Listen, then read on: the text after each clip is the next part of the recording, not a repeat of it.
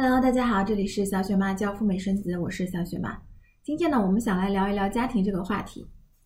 昨天呢，我看到一个报道说，去年二零二零年一整年新生儿的这个出生的数量呢，只有一千零三万，同比下降了百分之十五。大家都觉得，哎呀，中国人好像都不愿意生孩子了，年轻人到底为什么不想生孩子了呢？我觉得这个话题的话呢，其实网上已经有非常多的探讨了。那么我就今天想从这个嗯养老的这个角度，包括嗯家庭的这种亲子关系的角度来跟大家聊一聊。那我觉得为什么不愿意生孩子呢？因为养儿防老、多子多福呢，完全是一个骗局。那我们都知道啊，中国人呢基本上是不信教的啊。如果说是呃你的周围有人信基督教啊、佛教啊、道教的，可能也是占人群当中的很少的一部分。但是呢，我看到有一个说法，我觉得深以为然，就是中国人不是不信教，而是他们有一个宗教呢，叫做生孩子教。所以你可以看到，年轻人呢，随时随地啊都会被催婚、催生，大家的这个最终目的仿佛都是只有奔着一个目标去的，就是结婚生孩子，而且呢，在可行的情况下，一定要生尽量多的孩子。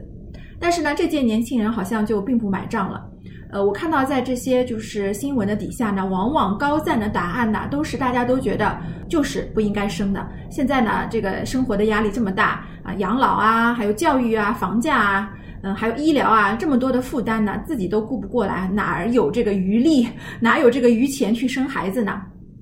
年轻人仿佛都是在用自己的子宫和精子在投票，说，呃，我不生了，谢谢。老观念觉得多子多福吧，如果你生了一堆孩子，特别是生了一堆的儿子的话呢，那么你就是人家心里的这种人生赢家了啊，周围就会有一票人都很羡慕你。如果你出了什么问题呢，那么呃你周围的儿子啊、孙子啊都会鞍前马后的来服侍你，那这个人呢，就是肯定是呃没有什么后顾之忧了。所以说呢，老的观念当中呢，都觉得诱使着你去生孩子，但是完全就是不靠谱的。呃，我就以我周围的这些嗯案例来说吧，我自己看到啊，我的就是祖父辈啊，包括我老公家里的这些祖父辈啊，那么他们呢，就说嗯，可能当年也生了很多的孩子，往往都是四五个孩子起，那么还有生的多的呢，就七八个孩子都有的啊。当他们年纪大的时候呢，呃，你就会发现呢，就是说在这个养老问题上啊，子女之间都是会有很多的纠纷和矛盾的。通常来讲呢，就是老人他是不会去养老院的啊，他是基本上是跟这个一个子女住，或者呢是呃在几个子女之间轮流住。那么往往出力最多的那个子女呢，他其实也是不太愿意照顾呃老人的。说实话啊，那么他就会觉得呃，因为我呢照顾了老人，我出力比较多，所以呢我在分财产的时候呢，理应分的多一点。出于这样子的这种想法呢，那往往就是在最终处理这个老人遗产的时候呢，就子女之间呢就会有很多的矛盾，轻则呢就是爆发一些家庭的这种纷争啊、争吵啊，重则呢可能就是要法院去去法院见律师、见传票了啊。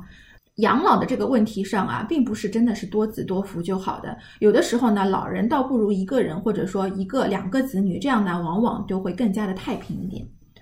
嗯，家里面呢还遇到了一些事情，就是如果说你家里有拆迁啊，像这种涉及到突然间财富的这个暴增啊，往往就会让人失去了心智啊。很少很少会有一些老人呢，他是比较有手腕，或者说有这个智慧，能够把这些财产呢分配的比较的均衡，让所有的子女都心服口服的，这种是很少的。而且呢，中国的老人呢，往往会觉得。呃，好像不愿意去在生前就去讲讲自己的这个财产分配、遗产分配的问题，就好像觉得这个不吉利，是不是咒我死啊？所以你要我早点去写什么遗嘱、写遗产啊？他往往不太愿意去提及这个话题，所以呢，导致的结果就是子女呢，就是在这个养老的问题上，在财产分配、遗产分配的问题上呢，就打作一团。那么在这样的情况下，你说老年人他们的这个老年的生活质量真的很高吗？我看，嗯，未必见得。我看到就是基本上这些老人呢，就是一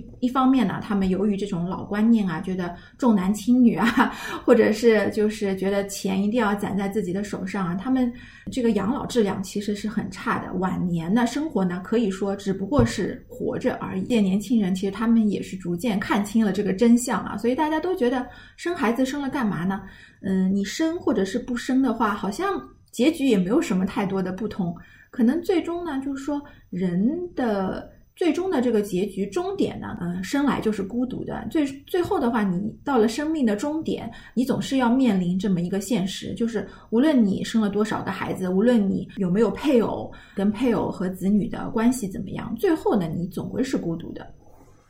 如果我们认清了这种现实的话呢，那我们到底该怎么样去看待和子女之间的关系呢？我也经常在想这个问题。因为我已经呃设想好了，就是我希望将来我的孩子呢能够啊去享受他自己的人生，不要说因为我希望孩子陪着我。啊，我希望孩子给我服侍的，或者说将来给我养老的，就把他拴在身边，给他洗脑，说啊，你以后一定要，嗯，比如说结婚一定要 不能离开太远啊，或者说，呃，你每天都要来看望我啊，怎么样？我觉得这种都是非常不切实际的。你与其向子女提这样的要求的话，不如你就不要去抱有这样的这个幻想，因为这样子会让。你自己还有让这个子女呢，都会觉得非常的难受的，因为没有人的这个人生应该是为了另一个的人生而存在的。嗯，我觉得我们不应该去说我自己是别人养老的工具，或者说我把我的孩子当做是我养老的工具去处置他，或者说去操控他的这个人生。我觉得这些。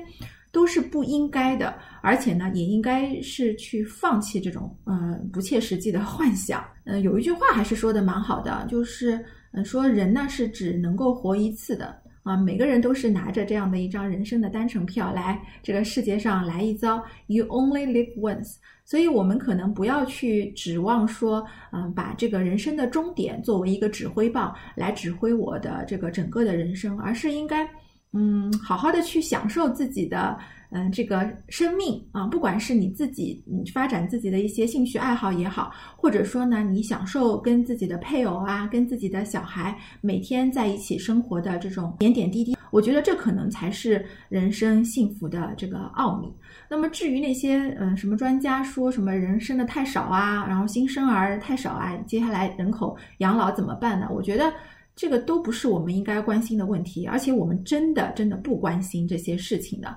呃，可以说呢，年轻人，嗯，就应该理直气壮的说出这一句话啊，生孩子生的少了，It's none of our business。好的，那么今天这就是一期闲聊的节目。如果大家在这个养老的这个问题上面，或者说你有什么样的一些呃想法啊，或者是评论的话呢，嗯，欢迎大家在我的节目下方给我留言，非常期待大家的这些观点的碰撞和分享。好，让我们下期节目再聊了，拜拜。